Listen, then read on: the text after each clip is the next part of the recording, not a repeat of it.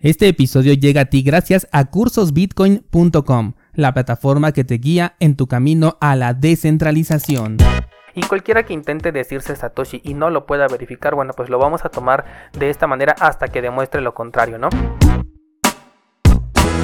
Descentralizados, el día de hoy traigo varios temas bastante interesantes. Primeramente vamos a hablar un poquito sobre Ethereum. Vamos a hablar también sobre la congestión en la mempool, la cual pues prácticamente parece que desapareció de un día para otro. Es un tema bastante interesante. Y finalmente vamos a hablar de ese rumor que anda por ahí rondando de que Satoshi Nakamoto llegó a X y además está publicando. Así que sin más, vamos a ello. Bien, pues quiero comenzar con este tema de la congestión en la mempool porque yo creo que ya tenemos más o menos unos 4 o 5 meses más o menos con una congestión bastante, em, bastante interesante desde cierto punto, pero al mismo tiempo, bueno, pues que volvía las transacciones pues un poquito más caras, ¿no? No complicadas, pero sí un poco más caras. Teníamos que revisar la mempool para saber pues cuál era la comisión adecuada para poder realizar nuestra transacción, práctica que siempre tenemos que hacer, pero en este caso era un poco diferente porque eh, en ocasiones podíamos eh, preferir no hacer una transacción debido a las altas comisiones que estaban en ese momento y nos esperábamos a ver si se encontraba una mejor pero pues últimamente las comisiones rondaban entre los 24 satoshis ya como muy barato y bueno ya de ahí se iban hasta los 40 satoshis más o menos por byte eh, en estas transacciones, ¿no? Y aunque en ese momento lo que estoy viendo es que ya subió un poquito más al momento en el que estoy grabando, estamos en 29 satoshis por byte aproximadamente. La verdad es que no hay muchas transacciones pendientes por confirmar, de hecho solamente tenemos 36 mil, que es un número bastante pequeño comparado con los más de 100 mil que teníamos en los meses pasados. Además, si me voy hacia atrás en lo que es em, pues mempool.space me puedo llegar a encontrar eh, bloques que se confirmaron con 3 satoshis con byte, con 4 satoshis por byte y de hecho en la mañana, eh, mucho antes de que empezara a grabar este episodio, me encontré con varios, pero de verdad varios bloques que se estaban minando con un solo satoshi por byte. Creo que ahora sí todas las transacciones que estaban pendientes ya se empezaron a confirmar y si no pues ya tienes los recursos necesarios para poder acelerar tu transacción como son el replace by fee o el CPFP Chill Pay for Parents de los cuales ya hablamos en episodios pasados y puedes encontrar contenido entrando a cursosbitcoin.com. Pero bueno, ¿cuál es la razón por la cual ya no hay tantas transacciones en este momento en espera en la mempool? Y bueno, se dice, se dice que eh, la congestión ha desaparecido porque han dejado de eh, compartir los tokens BRC20, estos que nacen a partir de los ordinals y que se pueden considerar como los NFTs de Bitcoin. Esto no quiere decir que simplemente hayan desaparecido y que ya nadie les interese, aunque yo no entiendo por qué a mucha gente les interesa, siendo pues bastante ineficientes en su ejecución e incluso en su reconocimiento, pero bueno, cada persona puede hacer como hemos dicho siempre lo que quiera con sus propios satoshis. Yo pienso más que nada que esto es experimentación interna de las propias personas que están alrededor del desarrollo de estos tokens, más que una verdadera demanda por parte de usuarios tradicionales como nosotros, ¿no? Pero bueno, el punto es que eh, esta mm, em, eh, hubo una disminución del 90% de lo que es el uso y la creación de estos tokens NFT BRC20 y esto a raíz de que se dio a conocer que se estaba trabajando en una nueva mejora, en una nueva opción que posteriormente yo creo que vamos a estar comentando por aquí ya cuando se tenga un poco más de información al respecto, con la cual bueno pues van a conseguir ser mucho más eficientes estos supuestos tokens NFT en la red de Bitcoin. Em, esta nueva modalidad, déjame recordar cómo se llama, lo vi por aquí, ah, se llama Runes, todavía se encuentra en fase de desarrollo experimental, pero ya está llamando la atención de la comunidad de desarrolladores y comerciantes de tokens, nos dice aquí un artículo que habla precisamente sobre la desaparición inesperada de la congestión de Bitcoin, por eso para mí esta, eh, esta congestión de transacciones representaba únicamente a la experimentación que estaban haciendo tanto los comerciantes de tokens como los propios desarrolladores con esta tecnología y no realmente de una verdadera demanda por parte de la comunidad tradicional, porque en cuanto sale el anuncio de que viene esta nueva versión de Runes que va a permitir ser mucho más eficiente, bueno, pues los desarrolladores y los comerciantes están comenzando a investigar al respecto para poderlo implementar lo más pronto posible apenas se anuncie. Recordarás que hace poco te comenté que una de las posibles próximas modas que podemos llegar a ver es la creación de tokens en las segundas capas de Bitcoin, los tokens NFT como ya los vimos, los ordinals, es decir, todo lo que ya hemos conocido en el sector cripto, pero ahora directamente dentro de Bitcoin. Considero que esto puede todavía ser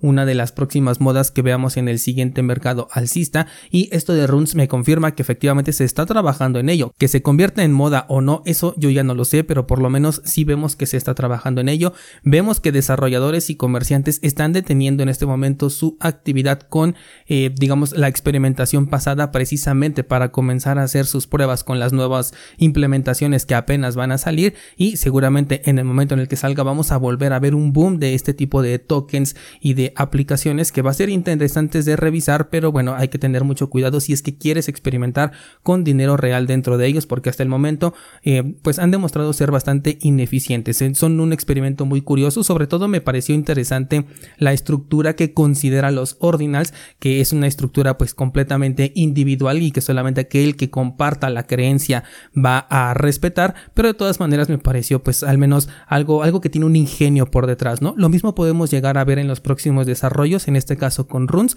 Por supuesto que te voy a traer contenido al respecto cuando salga y bueno, ese es mi punto de vista sobre el por qué en este momento ya no hay una congestión y por qué la congestión que hubo en, hasta este momento y la que viene, si es que coincide únicamente con, con este tema de los runes, pues va a ser eh, incentivada por propios desarrolladores y por comerciantes de tokens NFT, pero no por una comunidad que realmente tenga un interés por estos tokens. Tómalo mucho en cuenta porque eh, pues de ahí viene todo este FOMO, ¿no? De que ahí voy a invertir en este token nuevo porque eh, se ve que tiene mucha atracción y en realidad ya nos dimos cuenta que la atracción la están trayendo ellos mismos, que son los propios em, desarrolladores quienes están experimentando con ellos y no hay realmente una demanda que podamos confirmar hasta este momento. Así que tómalo en cuenta porque podría darse el caso de que se repita. Vamos a hablar ahora un poquito de Ethereum y es que me parece interesante mencionar que ya tiene sus primeros ETFs de futuros en Estados Unidos. Ya la SEC aquí sí dio su brazo a tercer, aunque con los futuros no tenía mucho problema. De hecho, por ejemplo, sabemos que ya existen los ETFs de Bitcoin en futuros. Esto fue desde 2017, fue de hecho cuando nos fuimos a 20 mil dólares en el, en, el precio de Bitcoin, que en aquel entonces era nuestro máximo histórico y ahorita que estamos por encima lo sentimos más barato. Qué, qué curioso, ¿no? Qué, qué chistosa sensación de que en aquel entonces estábamos en un máximo histórico, reventábamos de emoción y ahorita ya queremos que vuelva a subir porque se nos hace muy, muy poquito este precio, ¿no? Incluso decimos que es un buen momento para comprar cuando en su momento fue un buen momento para vender. Esto va a aplicar para cualquier mercado en el que te encuentres y creo que es una sensación pues bastante curiosa de, experimentar que bueno, pues personalmente después de llegar a esos 20 mil es la primera vez que, que regresamos y lo utilizamos ahora como un piso, entonces para mí es la primera vez que un máximo histórico anterior se convierte en un nuevo eh, soporte, digamos, ¿no? Entonces, bueno, ya tenemos varios ETFs de, Ethereum que están en este momento ya activos. Algunos mencionan aquí en el artículo que todavía no estaban en función, pero bueno, esto eh, lo especificaba a partir del 2 de octubre, así que para cuando escuches este episodio seguramente ya la mayoría está activo, si no es que todos ellos. Em, el precio de Ethereum no tuvo un impacto significativo con esto. Em, aquí sí no sé a qué se deba. Aquí estamos en un mercado que ahorita se está como que consolidando. Creo que sí ya estamos en los inicios del mercado alcista, pero la mayoría de gente entra pues un poco tarde, ¿no? No, no compran en el dip, sino compran cuando ya ven que va subiendo. Em, también podría ser que los futuros en este momento como que perdieron un poco de relevancia. Ahorita lo que les interesa son los ETFs spot. Y de hecho surge esta pregunta, ¿no? De decir, bueno, ¿por qué los ETFs de, de futuros sí los aceptan y los ETFs spot no? Y bueno, esto es porque los ETFs spot tienen un límite, sobre todo en Bitcoin. En Ethereum no lo tienen, pero en Bitcoin sí, en el cual pues no se pueden tener más de 21 millones, ¿no? Y entonces tienes que estar comprando realmente el activo para poder respaldar lo que ofreces y no puedes ofrecer más. En cambio, con un futuro, pues como es un producto derivado, tú puedes ofrecer muchísimos más de los que realmente existen y es más fácil de eh, trabajar con ellos, diagonal, manipularlos en tema de precio. En cuestión con Bitcoin, para poderlo manipular, en el caso de un activo que realmente está respaldado por el activo original, pues necesitas comprarlos, necesitas tener esta posición y al ser empresas públicas, pues tienen que em, reflejar todo lo que tienen, ¿no? Cualquiera podríamos eh, supervisar estas direcciones y decir, bueno, aquí dice que tienen no lo sé, mil bitcoins y están ofreciendo 1200 contratos de ETFs spot. Eso quiere decir que 200 son simplemente humo, ¿no? No, no es real. Y bueno, por ahí como que por eso es que tienen un poquito más de cuidado con ello. Otra cosa al respecto de Ethereum es que Grayscale también busca convertir su fondo de Ethereum en un ETF de spot. Eh, esto también ya lo hemos eh, no comentado, pero bueno, al menos yo ya lo había visto en diferentes noticias que también se están buscando los ETFs spot de Ethereum.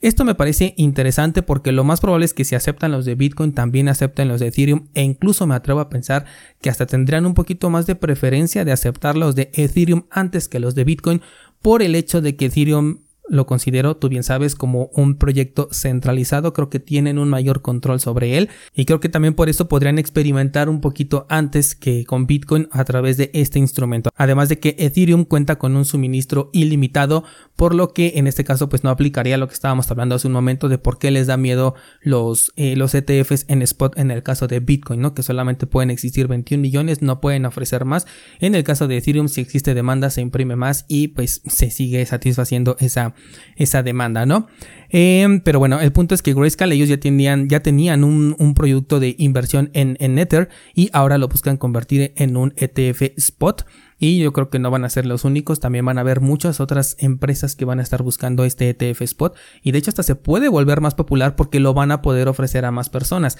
al mismo tiempo esto va a generar una sensación de escasez hacia Bitcoin, pero también una sensación de eh, me es más fácil, tengo mayor oportunidad de entrar en el de Ethereum, entonces me voy para allá, ¿no? Así que yo creo que en el próximo mercado alcista los líderes del mercado por capitalización de mercado se van a ver bastante beneficiados, muchísimo más que incluso a lo mejor algunas otras criptos, aunque bueno, las criptos sabemos que pueden explotar de un momento a otro, y se mueven de una manera irracional, y es mucho más fácil que ellos consigan un por dos, un por tres, porque apenas valen pues eh, menos de 10 dólares por ejemplo y en el caso de Ethereum si no me equivoco está como en 4 mil dólares, la verdad es que no sigo mucho ese precio y Bitcoin bueno pues si lo tenemos ahorita cerca de los 28, ¿no? Eh, entonces es más complicado que, que, generen este por dos o por tres. Vamos a cambiar de tema y ahora tengo por acá eh, el regreso de Satoshi Nakamoto, bueno el supuesto regreso de Satoshi Nakamoto. Por ahí un descentralizado en el grupo de Discord nos compartió una, una captura de pantalla de X en donde encontrábamos una publicación a nombre de Satoshi Nakamoto de un perfil verificado en X, el cual, bueno, pues comentaba cosas al respecto de las investigaciones que van a estar haciendo y de que están considerando nuevas cosas que a lo mejor no se tomaron en cuenta al momento de realizar el white paper, como si realmente fuera Satoshi Nakamoto el que estuviera publicando, ¿no? Sin embargo, eh, esto, esta publicación pues resulta ser una estafa y de hecho quien está detrás de esta eh, publicación y de esta cuenta es el mismísimo Craig Wright un personaje al que no me gusta darle un espacio aquí en, este podcast porque pues es un completo estafador, un completo charlatán, pero bueno, me parecía importante ahorita mencionarlo porque como que hay mucha duda al respecto de, bueno, eh, quién es esta cuenta que se encuentra en X que dice Satoshi Nakamoto y su nick incluso es arroba Satoshi, ¿no? Em, entonces eh, ya se supo que es Craig Wright y eso se supo porque hay una de las personas que estaba trabajando con él en el proyecto de Bitcoin Satoshi Vision eh, esta persona ha renunciado, se llama, déjame ver, se llama Kristen Anger Hansen y esta persona, bueno, trabajaba con Craig Wright y eh, recientemente pues se salió, eh, ha renunciado a esta empresa y está compartiendo un montón de información diciendo que realmente es un estafador, ¿no? Algo que no necesitábamos confirmar, no necesitábamos que él nos lo dijera porque se sabe que es un estafador y cualquiera que intente decirse Satoshi y no lo pueda verificar, bueno, pues lo vamos a tomar de esta manera hasta que demuestre lo contrario, ¿no? En este caso, eh, Anger Hansen dice, no es una coincidencia que la cuenta de arroba Satoshi se utilice durante este tiempo que estoy exponiendo a Craig. Craig se ha hecho cargo de esta cuenta, el dueño anterior era un fanático precisamente de Craig Wright y se llama Andrew Owe. No sé cómo se pronuncia, pero bueno, así se, se, dice llamar la persona que se supone que tenía realmente el control de esta cuenta y que como se volvió fan de Craig Wright, bueno, pues se la, se la dedicó no prácticamente y aquí nos dice no se dejen engañar muchachos. Pero bueno, no creo que ningún descentralizado se haya permitido engañar por una publicación de este tipo. Satoshi Nakamoto es muy probable que ya no esté con nosotros. Hablamos de del posible, te iba a decir, hablamos de él, pero no, hablamos de el posible Satoshi Nakamoto hace, creo que hace un par de semanas, cuando vimos uno de los videos en donde eh, encontrábamos a eh, Hal Finney explicando la teoría de las pruebas de conocimiento cero y él es el candidato más fuerte a ser el verdadero Satoshi Nakamoto, pero muy probablemente jamás lo lleguemos a saber. No lo descarto porque, bueno, pues puede haber dejado por ahí alguna instrucción que se ejecute después. No me refiero a una instrucción de programación, sino incluso puede ser, por ejemplo, con su esposa o algo por el estilo, pero también es muy probable que no se sepa nunca realmente quién fue Satoshi Nakamoto y creo que estamos mejor así, no tendría ningún impacto realmente significativo y además creo que hasta se rompería un poquito la la magia, ¿no? Detrás de, de Bitcoin, de conocer quién es la persona que está eh, detrás. A menos a mí me gusta un poquito más el, el, estar especulando, ¿no? Creo que es parte del juego y me gusta bastante. Regresando al tema de la publicación del supuesto Satoshi Nakamoto, hay personas que consideran que eh, el que esté esta cuenta activa y publicando puede llegar a ser perjudicial para Bitcoin. Aquí, por ejemplo, alguien dice, este mensaje en realidad podría causar mucho más daño de lo que parece. Vamos a ver cómo se desarrolla esto. Y tenemos otro usuario que dice que la última vez que esta cuenta publicó en octubre de 2018, Bitcoin cayó un 50%.